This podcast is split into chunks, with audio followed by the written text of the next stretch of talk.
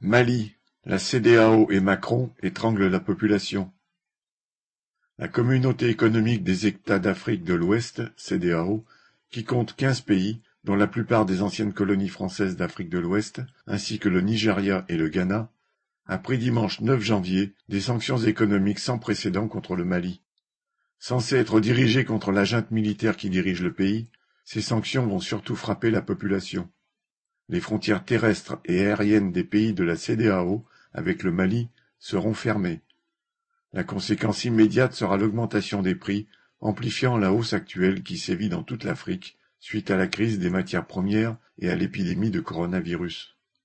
La CEDEAO a beau affirmer que les produits alimentaires seront exclus de cette mesure, cela n'empêchera pas les commerçants de constituer des stocks, la spéculation de faire rage à tous les niveaux, et en fin de compte la facture d'augmenter pour les consommateurs. Les denrées alimentaires ne sont pas les seuls concernés. Bien d'autres produits indispensables arrivent de l'extérieur du continent en transitant par le port ivoirien d'Abidjan, et en Afrique même, la moitié du commerce extérieur du Mali se fait avec des pays de la région. Les transactions financières sont également interrompues, ce qui concerne l'argent que les Maliens travaillant dans les pays voisins envoient à leurs familles. Les avoirs du Mali auprès de la Banque centrale des États d'Afrique de l'Ouest seront gelés.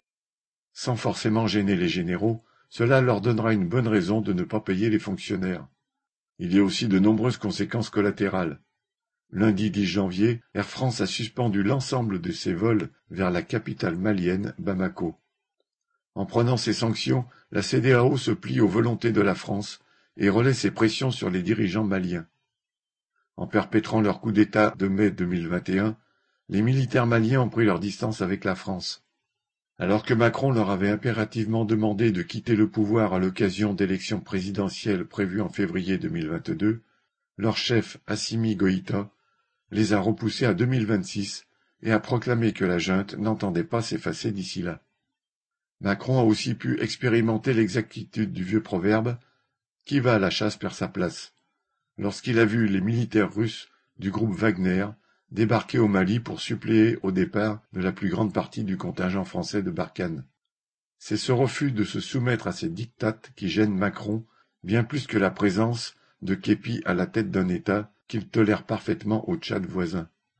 Se comportant en supplétif de Macron et de l'impérialisme français, les dirigeants de la CEDEAO vont encore aggraver la situation dramatique de la population malienne Écrasés par les pénuries alimentaires, menacés en permanence par les groupes djihadistes, les conflits interethniques et les bandes armées du pouvoir auxquels il faut ajouter maintenant les mercenaires russes.